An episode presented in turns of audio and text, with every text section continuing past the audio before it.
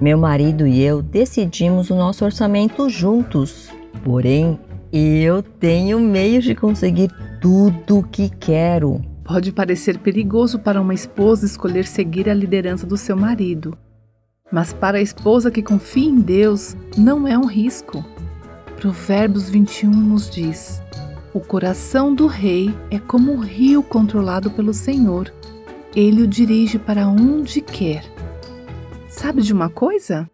Deus pode dirigir as decisões de reis, presidentes e seu marido.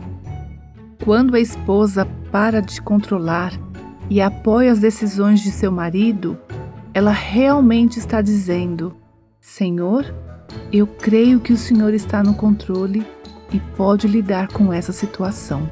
Eu percebi que precisava recuar e realmente deixar Deus ajudar o meu marido a tomar essas decisões. Você confia em Deus o suficiente para submeter a autoridade terrena que Ele colocou em sua vida? Você ouviu Buscando a Deus com aviva nossos corações.